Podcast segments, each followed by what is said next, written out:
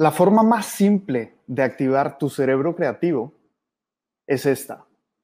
Rompe un patrón.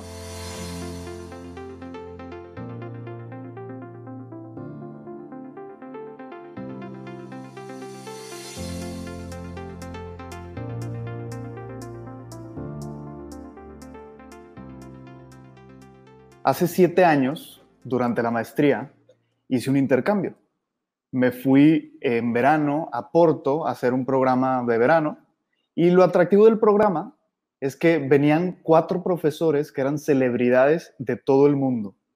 Eh, había editores, tipógrafos, autores, fotógrafos, diseñadores y entre ellos, entre esos maestros, atrajeron a gente de todo el mundo. Entre los participantes había gente de la India, Turquía, Inglaterra, Estados Unidos, Brasil, Finlandia y muchos otros países. Y recuerdo muy bien el primer día, se me quedó muy grabado porque yo eh, llegué y esperaba que iba a ser un programa tradicional, ¿no? Llegué pensando en estar todo el día sentado en un salón de clases aprendiendo e interactuando con otros. Incluso me vestí con ropa para estar cómodamente sentado. Y eh, resulta que el profesor, nada más llegamos nos dio una botellita de agua y un snack y nos dijo, vamos afuera, eh, el día de hoy la clase va a ser en las calles. Y entonces, ¿qué hicimos? Recorrimos gran parte del centro de Porto caminando, que por cierto es una ciudad increíble. Si pueden, una vez pasando todo esto, vayan a visitarla. Eh, recorrimos todo el centro caminando y en una calle nos dijo, pongan especial atención. Quiero que chequen los vitrales, los letreros, los escaparates. Yo veía todo increíble. La verdad es que eh, estaba completamente fascinado, como el niño que va llegando eh, a una ciudad completamente nueva, una ciudad europea, eh, pues muy, muy bonito todo. pero nos dijo, esto no siempre estuvo así como lo ven el día de hoy. Hace algunos años era un andador horrible. Tenía tiendas descuidadas, tenía muchísimo vandalismo, graffiti, nadie quería pasar por, este, por esta calle. Y nos dijo, desde entonces, eh, yo decidí pedirle a mis alumnos, año tras año, tras año, que seleccionaran una tienda de esta calle y la rediseñaran como parte de un proyecto final. Eh, y después de años dijo, pues hemos rediseñado la calle completa eh, y pues yo me pongo a pensar y digo, imagínense el impacto que esto ha tenido en el transcurso de los años en la vida de, ciertas, de, cientos de personas. Primero, en la vida de, obviamente, los dueños de esas tiendas que recibieron ayuda de creativos y diseñadores para rediseñar por completo sus letreros, sus, vitrales, sus escaparates. Eh, pero también imagínense todas las personas que pasan todos los días por ahí, obviamente, pues reciben otra atmósfera, ¿no? Se me quedó muy, muy grabado que el profesor nos dijo, me motiva muchísimo saber que la gente pueda llegar después de este rediseño de la calle, después de algunos años, más inspirada a su trabajo todos los días, gracias al esfuerzo de este colectivo de muchos alumnos que han pasado por aquí a través de los años y que se han dedicado a rediseñar esto. Eh, obviamente, este no es el único esfuerzo como este. Todos recordamos también, eh, por ejemplo, aquí en el Cerro de la Campana, ahora está lleno de color cuando antes pues era, era completamente gris. Eh, eh, y bueno, el ser humano se adapta increíblemente rápido a patrones que son consistentes, que puede ser tanto negativos, piensa en el cerro de la campana antes, o positivos, piensa el efecto que eso ha tenido, el hecho de que esté de color, cuando tú estás en Valle Oriente, eh, del otro lado, viendo y ahora ves pues una, un cerro de todos colores. Y también pues obviamente en los vecinos. Entonces, la mente humana, el cerebro, se empieza a acostumbrar a esos estímulos que recibe de fuera. Y yo me pongo a pensar, ahorita que, estamos con mi hija de dos años y medio, ella está aprendiendo a dormir sola, entonces le imprimimos una serie de tarjetitas con los momentos más importantes que ella tiene que ir experimentando. Por ejemplo, bañarse, lavarse los dientes, leer un cuento. Y por medio de ese proceso como muy marcado, estamos entrenando a su cerebro a sentir control sobre lo que sigue y así no tener que activarse para pensar en cómo va a resolver el siguiente problema o para un niño, obviamente, enfrentarse a lo desconocido, a veces dejarle completamente sin límites un horario, pues eh, eh, hace que el niño entre en un estado como de shock. Digo, no soy psicólogo, pero eso fue lo que nos explicó la, experta en sueño con la que estamos eh, entrenándonos. Y bueno, yo, yo quiero que piensen en cualquier rutina, por ejemplo, piensa en tu camino al trabajo antes de, de COVID, cuando todavía ibas a la oficina, piensa en el ruido del tráfico, ciertos aromas de tu casa, algunos sabores, eh, que por más increíbles, terminas por hacer ordinarios, los dejas de percibir. Entonces, ¿cuándo tomamos conciencia de esas cosas? Cuando recordamos ese sabor que nos encantaba de café, pero como ya nos acostumbramos, eh, ya dejamos de percibirlo. Lo, lo empezamos a notar otra vez, por ejemplo, si llegara a cambiar. O sea, si de pronto eh, te cambian el café, pues dirías, aquí algo sucedió. Pero mientras no lo cambies, mientras no cambies la rutina, puedes dejar de percibir toda esa parte de tu día. Y el peligro, y, aquí es donde lo ligo a tu vida profesional, es cuando todo se vuelve ordinario. O sea, todo en tu vida profesional se empieza a hacer como rutinario. ¿Qué pasa cuando llevas un mes, un año, cinco años trabajando y te empiezas a acostumbrar a todo? Te empiezas a acostumbrar a los pasillos, a las personas, a veces hasta eh, llegas igual que la misma gente, te topas a las mismas personas en el elevador, eh, huelen los mismos olores y hasta el mismo café tomas de calcetín en la oficina. Entonces, eh, te puede pasar, pues como a mi hija cuando la llevo a dormir, ¿no? Ya no tienes que pensar en lo que sigue y de pronto ya no sabes cuándo va a llegar tu próxima buena idea. Puedes compensarlo, por ejemplo, trabajando más duro, puedes compensarlo eh, desvelándote con horas, de, con horas extras de trabajo, con la esperanza de que ese esfuerzo adicional haga fluir tus ideas, pero eh, más tiempo casi nunca va a funcionar para, eh, para, para que hacer fluir esas ideas y más bien puede terminar en frustración o en estrés. Entonces, si te sientes así o te sentías así, por ejemplo, antes de COVID, pues la vida te acaba de regalar algo increíble que es un cambio en el contexto eh, al que te viste empujado. Entonces, quiero que al menos hoy lo veas así, o sea, cómo la vida nos acaba de regalar un, shift, un, cambio completo que nos puede llevar a cuestionarnos el, status quo, el cómo funcionaban las cosas eh, antes. Bienvenidos a otro episodio, a otro episodio en vivo de Hechos para Crear, en donde me gustaría ayudarte a accionar esa idea que sé que tienes dentro de ti y que sientes que has abandonado. Quiero que la lleves a la acción más rápido y con mejores resultados. En momentos decisivos como el que vivimos ahora, creo que tienes una oportunidad muy importante para hacerte visible y para destacar. Soy Oscar Ramírez y quiero hacerte, eh, quiero compartirte estos 12 años de aprendizajes en la industria creativa, empaquetados en estas ocho sesiones. Hoy es el episodio 3 y déjame insistirte que no necesitas nada para estar aquí más que querer, porque así estás hecho, estás hecho para crear. Bienvenidas y bienvenidos al episodio número 3. Entonces, rápidamente haciendo como wrap up de lo que hemos visto hasta ahora en el primer capítulo, hablamos sobre tu naturaleza creativa, decíamos, todos estamos hechos para crear y ¿Qué historias te cuentas acerca de los proyectos que has llevado a la acción que te hacen sentir más o menos creativo? En el episodio anterior, que fue el número dos, me quedo con el que como creativo buscas una combinación de autenticidad, constancia y hábitos sostenibles. O sea, de nada te sirve ser, muy original, pero quemarte.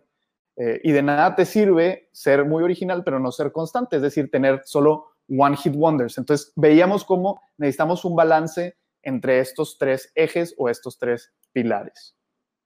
Eh, hoy, ¿de qué quiero hablar? Quiero hablar de cómo encontrar inspiración a través de romper un patrón, como ya lo dije en la introducción, o como decimos Astrolab, cómo encontrar la inspiración en lo inesperado. Entonces, partiré la idea en tres puntos muy breves eh, y después tendremos a nuestro invitado especial.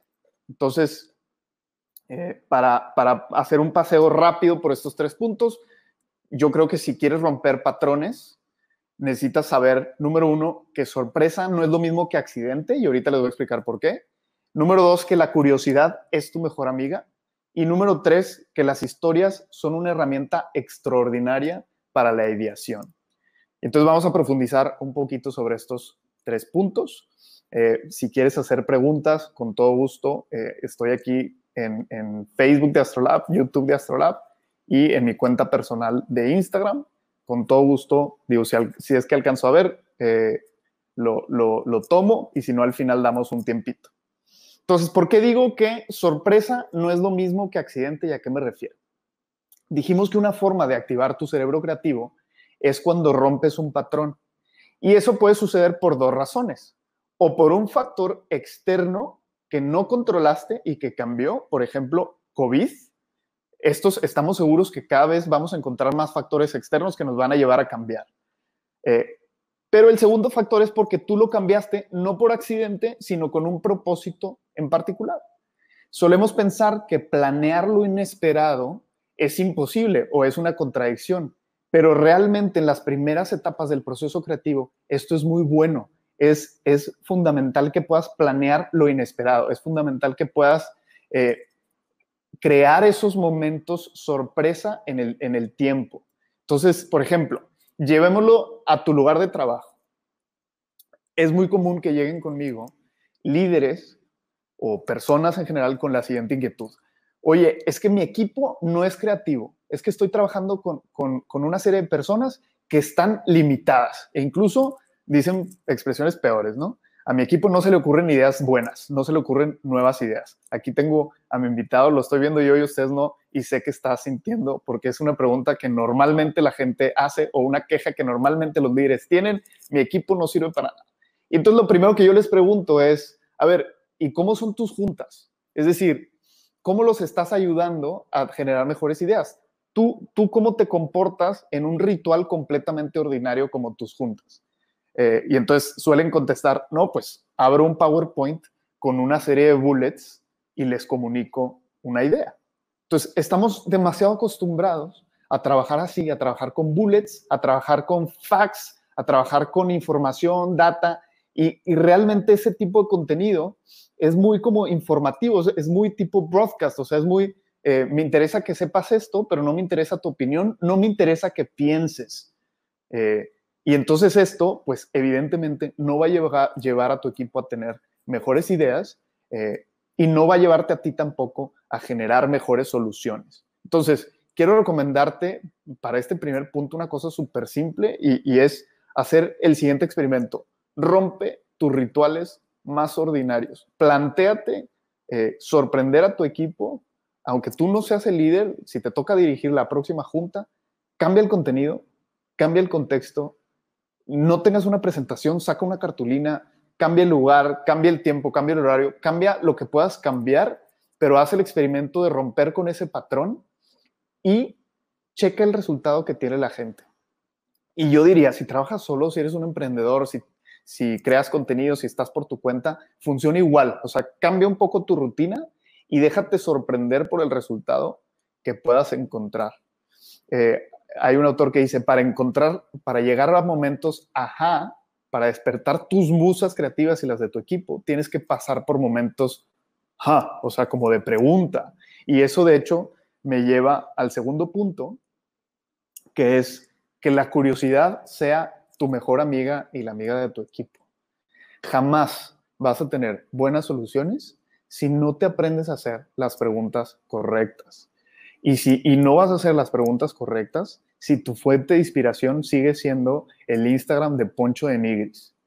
Y es broma, digo, no tengo nada en contra de Poncho de Nigris, pero si consumes, si consumes su contenido o el contenido hueco, vacío, superficial que puedas encontrar por cualquier lado, ojalá que al menos te estés preguntando por qué. De hecho, una de las herramientas más fáciles de ideación que conozco, y te la comparto así como parte de este, de este siguiente punto, es los cinco porqués, que es muy sencillo, o sea, te puede servir para llegar a lo más profundo de una creencia o el motivo detrás de cómo se comporta una persona o un grupo, simplemente preguntando cinco veces por qué. Eh, digo, y no es así de bobo, te pongo un ejemplo, por ejemplo, ¿por qué crees que no está funcionando el nuevo software que, que, que activamos en la empresa? Eh, ¿Por qué no lo están usando? ¿Por qué no se hizo un lanzamiento adecuado? ¿Por qué llegó el punto en donde ya no había tiempo y tuviste que forzarla? ¿Por qué crees que esta última oportunidad Eh, ¿Por qué crees que esta es la última oportunidad para lograrlo? Y así puedes seguir, o sea, dependiendo de las respuestas que te esté dando tu cliente o, tu colega, puedes seguir eh, cuestionándolo con, con esos porqués hasta llegar a lo más profundo, a las razones más profundas del problema. Eh, y puedes encontrar insights increíbles con este sencillo como método, ¿no? Entonces, a los que somos consultores y estamos en, la empresa metidos y somos externos, a veces he visto que nos da algo de temor mostrar esta actitud. En mi equipo tengo de todo, pero hay algunos que dicen es que tengo temor a parecer ingenuo, poco preparado o infantil. Y por otro lado, hay quienes piensan que si haces demasiadas preguntas te pueden tachar de preguntón. Yo te recomiendo para, para evadir esto, hacer un acuerdo previo eh, con tu cliente, con tu colega interno con el que estás haciendo esta, esta dinámica. Le puedes decir, por ejemplo, ¿te parece si te hago algunas preguntas? Algunas de ellas te pueden sonar ridículas o repetitivas o pueden ser obvias para ti, pero échame la mano, sígueme el hilo y a ver a dónde llegamos. Y estos acuerdos previos antes de empezar ayudan mucho a que, a que tú te sientas más cómodo y a que la persona sepa a dónde vas, o sea, sepa que, que pues vas a hacer preguntas y que no pasa nada normalmente la gente te va a decir, claro, adelante, hazme las preguntas que sepas y la actitud va a ser mucho mejor, de mucho más apertura. Eh, muchas veces la gente se puede sentir juzgada, sobre todo dentro de las empresas, cuando a veces, pues, por ejemplo, una posición está en riesgo, ¿no? En este ejemplo que les estaba dando del de, software, que, que, ya era la segunda vuelta y la gente no lo estaba usando, pues obviamente al hacerle preguntas la persona se puede sentir como cuestionada y estos acuerdos previos te van a ayudar a evitar esto. Entonces, si te hace el tiempo, el espacio y el permiso para indagar, es probable que termines con grandes insights. Dice Robert McKee, y con esto conecto al tercer y último punto, que la curiosidad es la necesidad intelectual de responder preguntas y cerrar patrones abiertos. Y las historias juegan con este deseo universal haciendo lo contrario, o sea, haciendo preguntas y abriendo situaciones. Y eso, les digo, me lleva a la tercera idea, que es las historias son una herramienta extraordinaria para esta parte del proceso de ideación y les voy a explicar por qué. Porque uno de los elementos característicos de las historias es el elemento inesperado o el factor sorpresa. Es lo que caracteriza o, distingue a una historia de una opinión o un juicio. Una historia siempre va a tener esa parte inesperada, ¿no?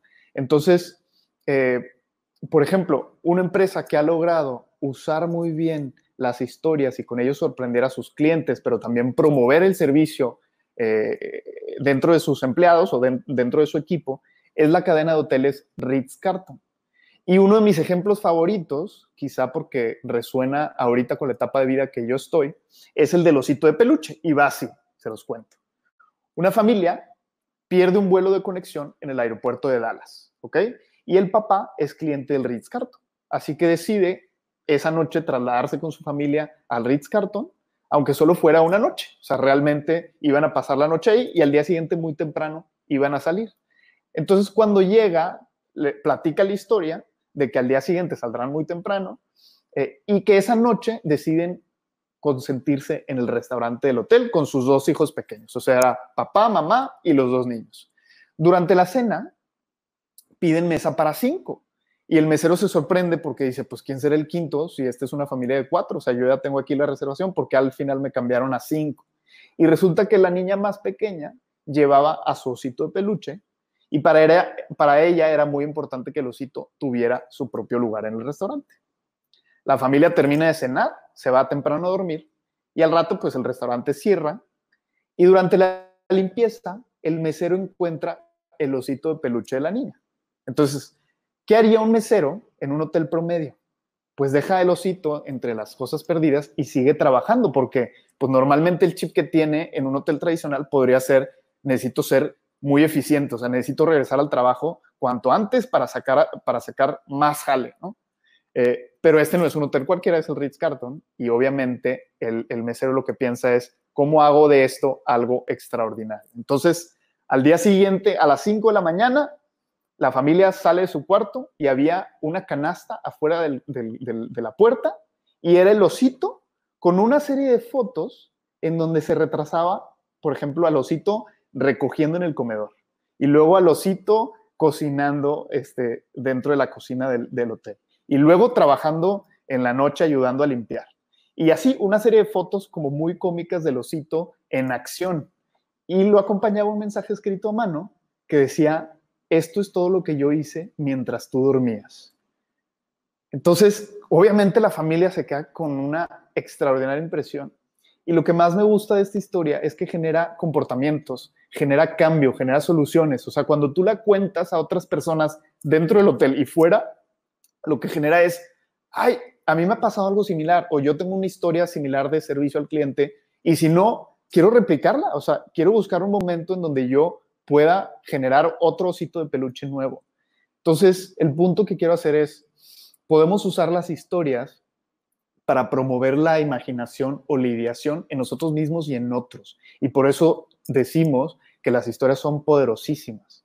La próxima vez, de veras, intenta lo que te sientas atorado en un problema particular o que no encuentres una solución alrededor de una situación, busca y detona historias que te ayuden a explicar esa situación particular. Haz preguntas, recopila historias y seguro, ya que tengas algunas cuantas, en ellas vas a empezar a encontrar comunes denominadores eh, o factores inesperados que te puedan ayudar como inspiración y quizás ahí puedas encontrar incluso la solución que tanto estás buscando.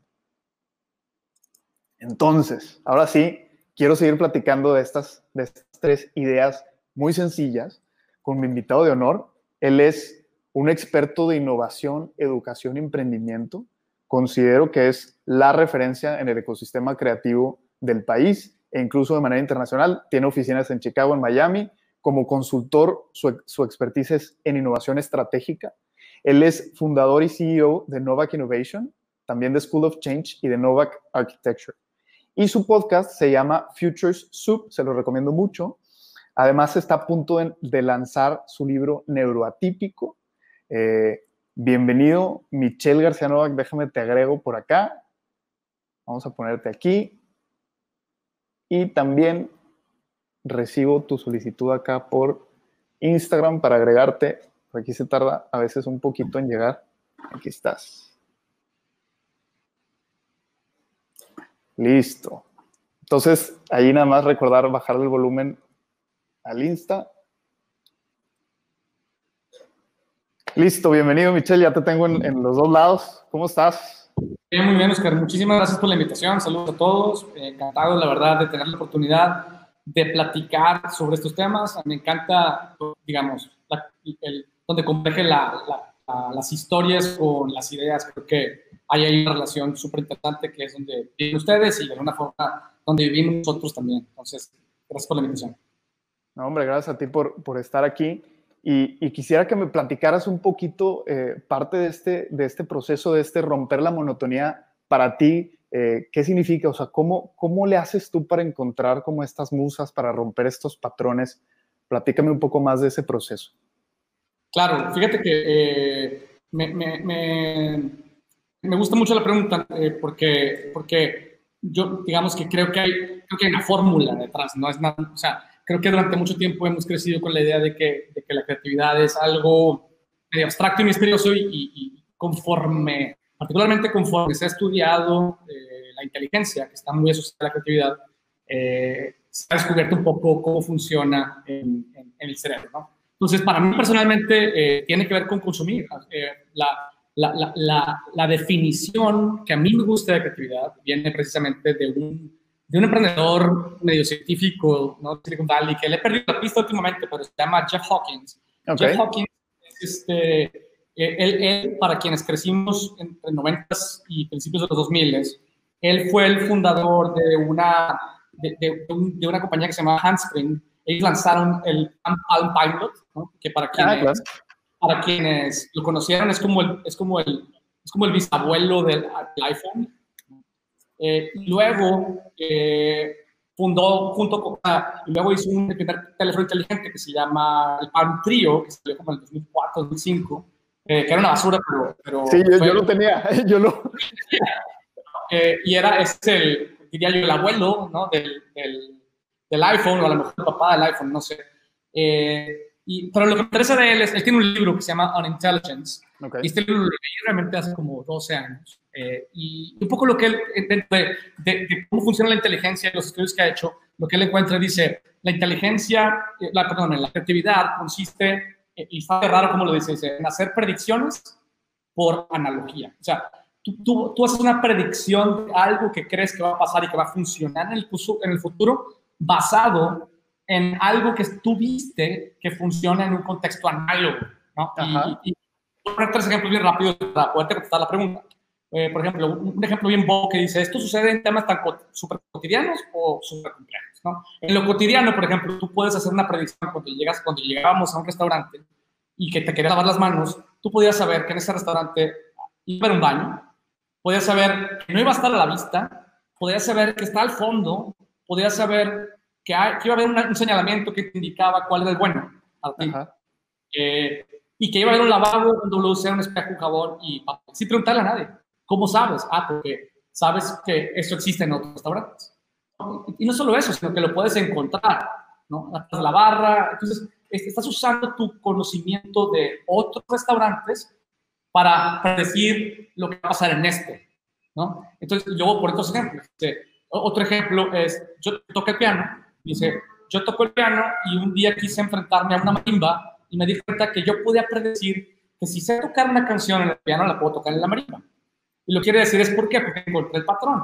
El piano tiene ocho teclas blancas y luego tres y dos negras. Y la marimba tiene dos filas, una que parece como las blancas y otra que parecía como las negras.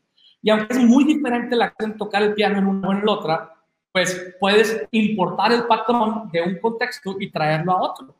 ¿No? Entonces, claro, Happy Birthday en el piano, a lo mejor me sale súper bien, Happy Birthday en la marimba, no me sale tan bien, pero puedo predecir y funciona. ¿no? Igualmente, por ejemplo, yo que estudié como arquitecto, aparte de estudiar negocios, yo era muy fan de un arquitecto catalán, eh, ingeniero arquitecto que se llama Santiago Catrava, y sus obras son increíbles, sus puentes son, son impresionantes, es una obra de genialidad. Entonces te pones a ver, en realidad, él lo único que hizo es traerse el entendimiento de cómo funcionan las, las espinas dorsales, las estructuras óseas, y, y, eso lo usó para decir que si funciona en una, espina dorsal, funciona en un edificio. ¿no? Entonces, a lo que voy con esto es, tiene que ver con consumir información constantemente. ¿Qué hago para, para consumir información constantemente? Hago varias cosas. Una es, tengo una cuenta de, en un, o sea, creo que los feeds de RSS, que, que no sé si han perdido popularidad o no, son súper buenos. Tengo una cuenta Feedly, donde tengo, sigo feeds, ¿no? Haz cuenta, la, verdad es que tú quieres información sobre innovación, te da, te da los mejores blogs. Quieres información sobre marketing, entonces sigo, sigo blogs de marketing, de innovación, de temas sociales, de psicología, de negocios, de, eh, de diseño de experiencias de producto. Tengo un montón de feeds que todos los días checo. ¿no? Y luego soy un Pinterestero empedernido. Eh, tengo como 40, ¿sabes? Este, ¿Cómo se llama? Sí, como boards, o tableros. Ajá. Tengo como 40 boards y les meto como 100 cosas todos los días. Eh, y, y, esa es un poco la, manera, o sea, tienes que estar consumiendo. Ahorita tú decías, o sea, tienes que consumir con este valor para poder tener ideas de valor. Consumes basura, pues vas a consumir basura. Claro, eres lo que comes, ¿no? Lo interesante es que muchas veces no lo consumes pensando en que vas a resolver exactamente un problema de tal o cual índole, sino cuando ves el problema, ves el patrón. Y entonces dices, oh, pues esto es como en, ¿sabes? O sea, a lo mejor tú quieres este, vender seguridad, sin ver ningún ejemplo así live, pero dices, ok, ah, ok, estoy en el negocio de las alarmas. Hmm. Entonces, este patrón es similar al negocio de los seguros. Entonces, puedo importar patrones de la industria de los seguros para pensar mejor cómo puedo atender a mis clientes en la industria de las alarmas. Entonces, de eso, en eso consiste la, la, creatividad. Y de hecho, me encantaría que si alguien de los que nos está viendo se, se, se entera de algún ejemplo de, de, cómo se ha manifestado la creatividad en algún emprendedor, por ejemplo, estos días, o sea, que se haya tenido que mover, no sé, del mundo de la consultoría, que pues probablemente para muchos se, se bajó un poco la, la curva, hacia otro lado y que he empezado a aplicar. O sea, me encanta el, el, punto de las analogías. Para encontrar ejemplos, me encantaría escuchar. Eh, sí. Y, y, así funciona, así funciona la creatividad. O sea, en términos mecánicos, lo que hace el cerebro es, ve un problema, lo entiende y dice, ¿dónde he visto algo como esto? ¿No? Y, y, lo importa. Oye, la gente más creativa es la que tiene más, la que tiene más referencias. Y, y, me encanta lo que dices porque pensando en el, en el último punto que hacía y en realmente el punto de todo este como miniserie, que es el tema de cómo las historias te ayudan a ser más creativo, eh, la gente que tiene un banco de historias, o sea, nosotros somos muy, pregonamos mucho sobre tener un banco de historias. ¿Por qué? Porque cada vez estamos expuestos a más información, vivimos más experiencias y si tú te dejas llevar, puede que te pregunte, o sea, nosotros en, en nuestros talleres preguntamos mucho, cuéntame alguna historia y la gente se queda absolutamente paralizada. Y dices, ¿cómo puede ser? O sea, acabas, de pasar por una serie de momentos para llegar aquí. No puede ser que no te acuerdes de algo valioso que me puedas contar. Entonces, con un buen banco de historias puedes hacer este tipo de analogías, porque entonces todas esas experiencias valiosas de cómo ya fuiste creativo, cómo otros fueron creativos en otras industrias, te ayuda a tener mucho más eh, versatilidad, ¿no? Y, toda la creatividad es remix, toda. O sea, creo que tenemos la falsa noción que nos enseñaron en algún lado de que, de que para ser creativo tienes que partir de una hoja en blanco. No hay nada más difícil y más inútil, en mi opinión, que partir de una hoja en blanco. Yo a mi equipo le digo, no, no empieces en blanco. Uy, estamos diseñando eh, mejores promociones. Ok, métete a Google y encuentra referencias de las mejores promociones que existen. Mejor aún, ¿no? Encuentra una inspiración análoga. ¿no? ¿En dónde puedo, o cuál es el, cuál es el, esencia de una promoción, a detonar sentido de urgencia. Ok, ¿en qué otro contexto se detona sentido de urgencia? ¿No? Mm, pues a lo mejor, eh, no sé, los viajes, ¿por qué? Porque el avión se va y lo pierde. Ok, ¿cómo puedes traer esa idea al contexto de las promociones? Ah, pues, no, pues no sé, pones una fecha, eh, por ejemplo, abrir cursos. Lo que, que, nos hemos dado cuenta es, el avión tiene que irse todas las semanas, porque si no se va todas las semanas, no te escribes. ¿No? Entonces, ¿quieres tener más promociones? Haz que la, en lugar de abrir el curso dos veces al mes o una vez al mes, abre cuatro veces al mes. ¿no? Y, tu, y la cantidad de gente que vas a tener es mayor que si lo abres una vez al mes. Sí, claro, hay el tema de que lo tengo que dar cuatro veces, grabado, a lo mejor no es un problema, pero lo que te quiero decir es, ese es cómo funciona la creatividad. Es, es, entiendes la esencia del problema que quieres resolver y dices, ¿en qué otro lugar ese problema se ha resuelto exitosamente? Y, y, e importas la solución, la pasas por tu cabeza y entonces conectas cosas que no estaban previamente conectadas. Eh, eh, entonces, exactamente, el consumir información, experiencias, historias, todo el tiempo tienes que tener una, una, una, una voraz curiosidad, ¿no? Porque si no, la gente que tiene mejores ideas es la que, la, que está mejor informada y la que tiene mejores referencias. Definitivamente, totalmente de acuerdo. Y creo que este ejemplo del feed que, que dices, aunque lo tenemos como muy subestimado porque ahora como escogemos muy bien eh, a quién seguimos y, qué recibimos en nuestro correo, pero creo que si eres ordenado puedes, puedes usar muy bien ese, ese feed y es excelente idea. Ahorita preguntaba alguien cómo se llama la aplicación, se llama Feedly, ¿no? F-E-E-D-L-Y. Eh, no tiene información, en realidad es una plataforma donde tú pones los temas y te arroja fuentes y tú vas creando como, como álbumes de información y todos los días como tu periódico puedes ver qué está pasando en el mundo de lo que te interese. Eh, sí, sí, es como crear tu propia, tu propia fuente de noticias. Oye, eso, Pinterest y libros, ¿no? O sea, creo que libros, este, eh, puedo comprar un libro y, no usarlo hasta dentro de 10 años. Totalmente. Y, y, también creo que últimamente, este, digo, con tanta información así en, en clickbites o en, en pequeños información así tan, tan sencilla, tan simple que crees que puedes consumir. Eh, ahorita se usa muchísimo estos eh, como influencers que, que, de pronto tiran una frase que es un gran insight, pero que si detrás no hay nada, como que de alguna forma la choteas o la vacías.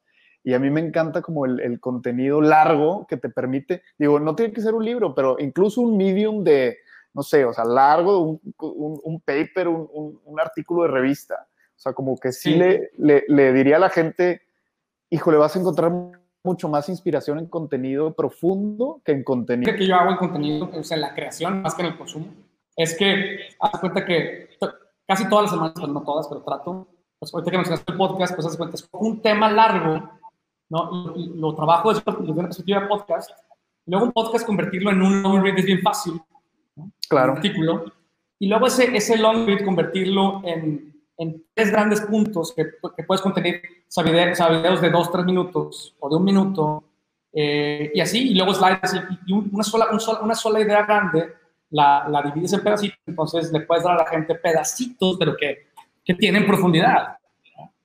Claro. Pero sí, tienes toda la razón, toda la razón. O sea, creo que hay, un tema donde, donde eh, el snaqueo de, de, información necesitamos conectarlo con cosas grandes, porque si no, no trasciende, simplemente se vuelve como sí, sí, sí, una pequeña inspiración momentánea. ¿no? Comida chatarra. Sí, comida chatarra. Este, oye, a ver, y cuéntame de, de, alguna idea original que has tenido. Por ahí he escuchado que eh, te planteaste poner una serie de negocios en, en los próximos años. Eh, eh, cuéntame alguna idea así padre, original que quieras compartir y cómo llegaste a ella. Sí, fíjate que cuando me, me, dijiste que iba a hacer esa pregunta, me puse a pensar y pues he tenido muchas, pero hay una particular de la que me siento contento y orgulloso. Yo eh, siempre mi historia la cuento de la siguiente forma, ¿no? Yo nací en una familia de educadores, mis papás fundaron una escuela de diseño en los 70 en Monterrey, una escuela se llama. Mi papá falleció cuando yo era joven, entonces me tocó entrar a, dirigirla, yo muy joven, ¿no? A los 26 años. Y, yo fui muy mal estudiante, yo, yo crecí con déficit de atención, eh, mucho en la escuela, ¿no? Y con un perfil creativo, entonces, pues imagínate.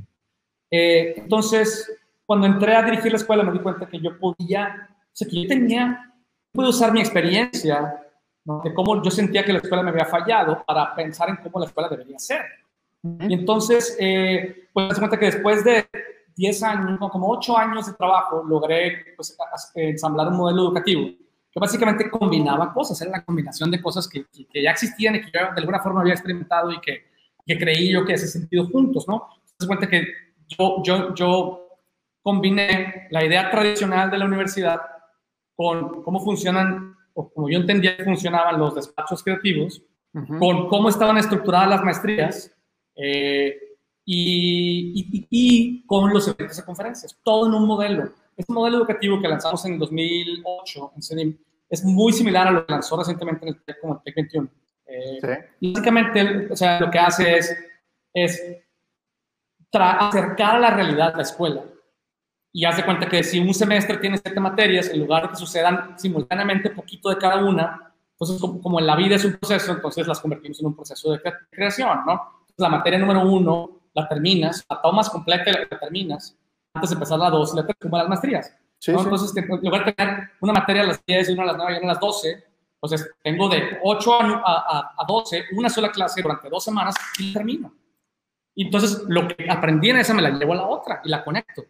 Y no solo eso, sino como las clases duran dos semanas, pues puedo invitar a un, a un despacho español a que venga dos semanas a la clase. Claro. Es como la combinación con la parte de, las, de, los eventos conferencias.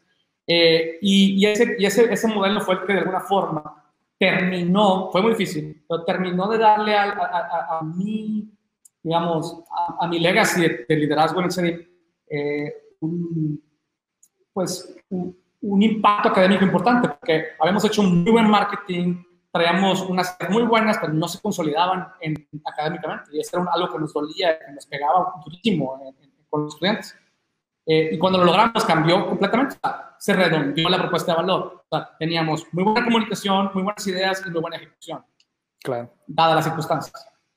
Sí, no, y me consta, digo, yo he trabajado con gente y creo que muchos de los que nos están escuchando seguramente o estuvieron en el CEDIM o han trabajado con gente que, estuvo en el CEDIM y me consta cómo tienen otro mindset, o sea, cómo, cómo ven un problema diferente. Algo particular que, que a mí me, le aprendí, de hecho, a, una, eh, pues, Exedim, es como esta parte de, investigar como de formas diferentes. Normalmente en la escuela, en la universidad te enseñan a irte a la biblioteca, irte a los libros, ahora pues internet, fuentes, y, y, creo que algo que, que, yo aprendí de ella fue eh, irte a la calle, irte a, hacer cosas diferentes. Y el ejemplo, de hecho, que ponía al principio de, la clase en Porto que me tocó experimentar, yo creo que a ti no te sonó muy extraño porque es, vete a la calle, o sea, ve qué que, encuentras, que, dónde te puedes inspirar de las cosas más ordinarias, ¿no? Sí.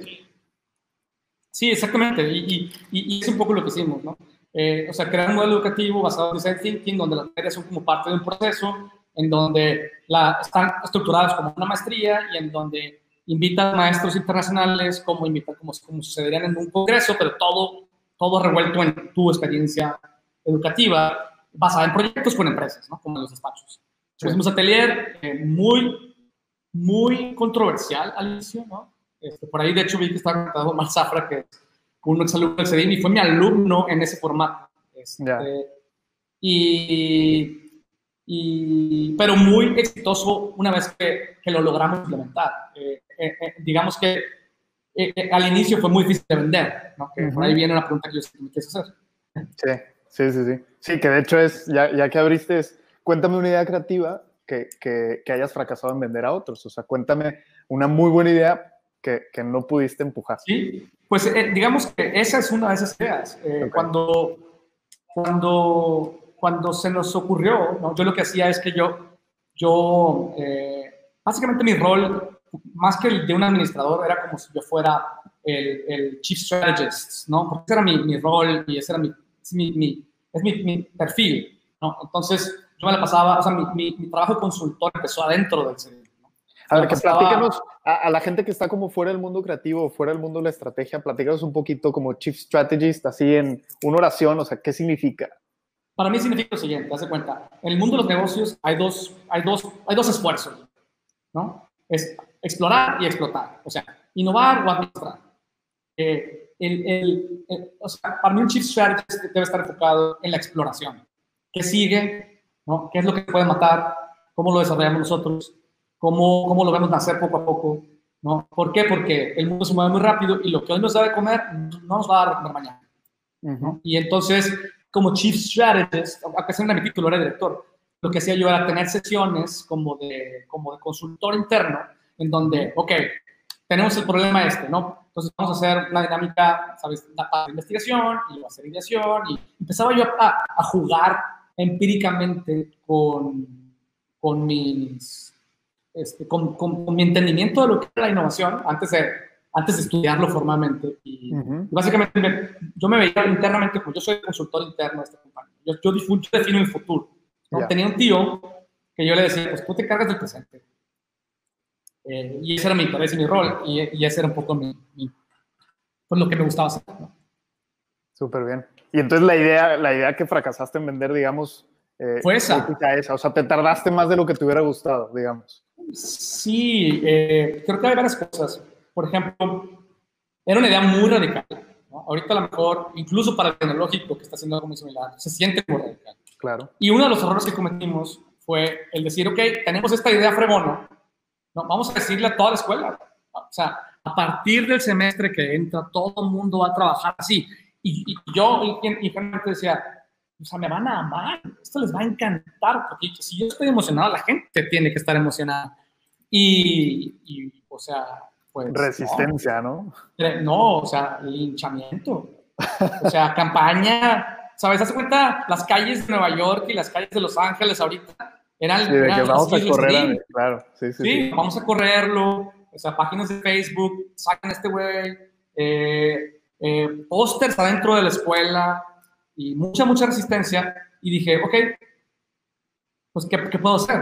No voy a renunciar a mi, a, mi, a mi idea por eso. Y dije, ok, tiene que haber, de mis siete carreras, ocho carreras que había, un director que esté emocionado. Y dije, dentro de todos tus grupos, consígueme un grupo que, que, que se voluntarice ¿no? Sí. a, a, trabajar de esta forma un semestre. Y, y eso fue todo lo que hizo falta. ¿no? Demostramos el valor, la calidad del, del, trabajo que se produjo en el tercer semestre de la carrera de diseño industrial aquel tiempo fue, o sea, off the charts para la calidad que se producía en, en la escuela en general. Eh, y eso fue lo que, entonces dijimos, ok, vamos a hacer un, un, un rollout despacio. Un poco más grande. Ajá. Entonces, primero, eh, tercer semestre de una carrera y luego todos los terceros semestres. ¿no? Luego todos los cuartos, quintos, sextos. Y, y luego cuando dé vuelta en estudios empezamos con el 1 y el 2 semestre unido. Y, y, este, y eso fue lo que fallé en vender. Fallé en vender porque, porque, uno, porque no tenía historia ni de éxito, de experiencia. O sea, en realidad yo empujé la solución, ¿no? eh, ingenuamente, sin ponerme a pensar que, que, incluso los papás de los alumnos estaban preocupadísimos ¿no? por, esta, por esta idea. Me fue muy mal. Muy, muy, o sea, fueron, fueron, fueron tragos muy amargos, ¿no? Y luego lo logramos vender. No me pasó igual con la innovación. ¿no? Cuando yo salí a vender innovación, en, en, en, ya me salí de operar en, en eh, y yo quería vender la innovación a las compañías industriales de, de, Monterrey, ¿sabes? Hace más de 10 años. Pues eh, yo llegaba con un proceso de innovación y, y, me decían, Michelle, no entiendo qué vendes. No, no entiendo qué vendes. Eh, pues, digo, te recibo, está padre la plática, pero no. ¿no? Y fallé, no pude.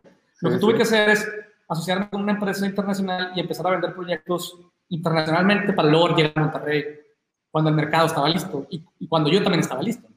Sí, sí. Ya con casos de éxito, ahora sí te vendo pues, el, el, el, testimonio, el caso de éxito, el, proyecto que ya sé.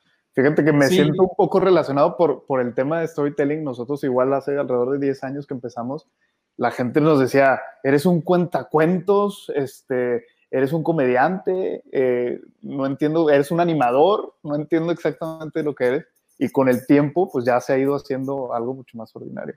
Claro, con el tiempo agarra, o sea, el mercado se ha, o sea, yo creo que ustedes han refinado su historia, han refinado su craft y el mercado también ha estado madurando, ¿no? Y entonces, pues ahorita yo creo que la mayoría de las compañías tienen claridad de poder las historias y, tienen hambre de, usarlas, ¿no? quizá quizás lo que hace falta es un entendimiento de que, no, es, no, es, magia, o sea, que, que requiere craft, ¿no? Craftear una historia es, es, no dejar nada, no dejar nada al accidente. O sea, es, los, los, mensajes que cambian perspectiva es, es, es, parir un hijo, ¿no? Sí, no es nada más de que hay una presentación de PowerPoint. Sí, lo complejo es que muchas veces requiere que el director, por ejemplo, en el caso que estás contando, eh, me hubiera encantado eh, regresar el tiempo y, colaborar juntos, porque es algo que, a nosotros nos encanta hacer, ¿no? O sea, ¿cómo, cómo le ayudo a un director que tiene, eh, que quiere hacer un cambio radical, una transformación y que, y, que, y que necesita comunicar algo con una claridad, pero a la vez con una emoción que mueva a la gente, ¿no? Sí. entonces hay, varias cosas, ¿no? Ahí tienes que, tienes que hacerle ver a la gente el problema que está teniendo y que no se ha dado cuenta que lo tiene. Tienes que hacerle ver que hay una una mejor posibilidad, ¿no? Tienes que hacerle ver que tú sabes pasar de A a B, ¿no? Tienes que hacerle ver de que, de que ya lo has hecho de alguna forma u otra, o sea, generar confianza y, y, y, acción. O sea, yo creo que, y las historias, la ventaja que tienen es que conectan a nivel emocional, ¿no? O sea, la lógica divide, la emoción une. Exacto. Sí, yo creo que es un gran consejo, digo, así esta pregunta porque creo que a muchos nos pasa que tenemos grandes ideas y no las podemos vender. Eh, sí. Y entonces yo les diría, anímense a, formarse, anímense a, explorar eh, formas para comunicar esa idea distintas. Digo, una muy buena es, como lo hiciste tú, pilotear, hacer experimentos y traer ya el caso probado. Pero otra es, y regreso a la primera pregunta, y esto está eh, muy padre lo que decías de la analogía. O sea, oye, igual y en mi industria no ha pasado, pero te traigo el caso de cómo ya sucedió en otro lado, ¿no? Entonces, de alguna forma... esa es la mejor forma. Te traigo el caso de cómo funcionan las maestrías y yo me quiero traer ese modelo a la, a la educación profesional y, ya lo hice en un semestre y entonces lo probé. ¿no? Y mira, el resultado fue mejor, la gente está más contenta y, y we're ready to roll. Exactamente. Sí, creo que es eh, uno de los grandes problemas de la innovación, de lo nuevo en general. Eh, o sea, entender un problema y encontrar una necesidad no resuelta es muy difícil, pero no es lo más difícil. Encontrar una analogía y sacar una buena solución es difícil, pero no es lo más difícil. La parte técnica de echar a andar una idea es difícil, pero no es lo más difícil. Lo más difícil es la gente. El reto más grande para cualquier compañía, para cualquier situación, es la gente. La gente, eh, igual que los organismos, estamos, somos naturalmente resistentes al cambio. O sea, hay, una, un término que, se, se, me fue de repente el avión. Este, ¿Cómo se llama? Pero que todos los organismos este, tienen, tienen una resistencia natural al cambio porque el cambio genera variación, y la variación genera inestabilidad y la inestabilidad genera vulnerabilidad, evidentemente. Eh, y entonces, eh, tu cuerpo es resistente al cambio y nuestro, o sea, los organismos, las colecciones de organismos que son organizaciones, funcionan igual. ¿no? Entonces, muchas veces la gente no, no, no, sabemos que por default la gente va a estar resistente al que tú vas a proponer, porque por default su experiencia o lo que han oído les indica algo diferente. O sea, la gente ya tiene un punto de vista predefinido a lo que tú le quieres vender y rara vez nos ponemos a pensar, ¿Cuál es ese punto de vista? Pensamos que estamos entrando en un hoja en blanco. Claro, no, 100%. Eh, y por eso es súper, súper, súper relevante eh, eh, ponerte los zapatos de la gente a la hora de, de hacer esta experimentación, de esta indagación, o sea, meterte en, en, cómo piensa la persona a la que se lo va a vender y desde el principio pues tratar de, de, encontrar también historias de por qué sí o por qué no ha adaptado a ese tipo de situaciones. y bueno, antes de que se nos acabe el tiempo, porque tenemos 10 minutos, quisiera lanzar la pregunta final, que, que, es la pregunta que le hago a todos los invitados, y es, ¿por qué crees o no crees que los seres humanos estamos hechos para crear? Sí, buen punto. Eh, pues por varias razones, mira, eh, definitivamente estamos hechos para crear. O sea, por ahí, por ejemplo, eh, Yuval Noah Harari, ¿no? que ha vuelto famoso últimamente, y que escribió el libro de, de, de, Sapiens, y que habla como, ¿cómo diablos los humanos somos, o sea, somos un animal más de este planeta? ¿no? ¿Cómo le hicimos? O sea, ¿cómo le hicimos para ser la especie, para bien y para mal, dominante de este planeta? ¿Qué nos distingue? ¿No? Pues, ¿qué pensamos? Ah, pues tengo possible thumb, puedo hacer herramientas, ¿no? Soy más inteligente, whatever. Y la realidad es que él hace un experimento, un thought experiment, y dice, eh, si pusieras a un chimpancé y a un humano en una isla, ¿quién tiene mejores posibilidades de sobrevivir? El chimpancé. Si pusieras a 10 chimpancés, a 10 seres humanos en una isla, ¿quién tiene mejores posibilidades de sobrevivir? Los chimpancés. Y no es hasta que pones como 100 humanos contra 100 chimpancés que los humanos ganan, porque el poder de los humanos está en lo colectivo.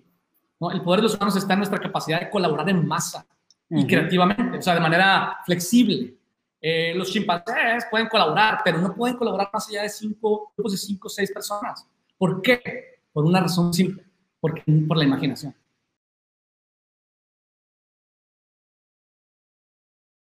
De forma flexible es porque inventamos conceptos abstractos que no existen, como el dinero, como las empresas, como las marcas, como el arte, y logramos que 7 mil millones de personas en este planeta se alineen y funcionan alrededor de esas ideas que nos permiten interactuar y que nos permiten crear. ¿no? La única razón por la que los humanos somos una especie, por unquote, superior, es por la imaginación y por la creatividad. Esa es, esa es nuestra manera de sobrevivir. ¿no? O sea, nuestra manera de sobrevivir está en crear las herramientas, las vacunas, ¿no? los espacios, los productos, eh, que nos permiten, porque no somos ni los más fuertes, ni tenemos la mejor vista, ni el mejor olfato, ni nada. Nuestra única fuerza es esa, es nuestra única forma de sobrevivir, la única forma de conseguir el pan. Entonces, esa es mi respuesta. No, muy bien, increíble. Este, la verdad es que gran idea para cerrar. Nos dejas, nos dejas pensando y nos dejas eh, pues con un muy buen sabor de boca. La verdad es que eh, ya aquí, por ejemplo, nos están poniendo buenos comentarios. Eh, no sé si alguien por ahí, y se me fue recordarlo antes de iniciar las preguntas para Michelle, quisieras lanzar una última pregunta. Tienen algunos segundos. Este, si no, pues te agradezco mucho la, la invitación. Ojalá podamos hacer, seguir haciendo cosas en el futuro.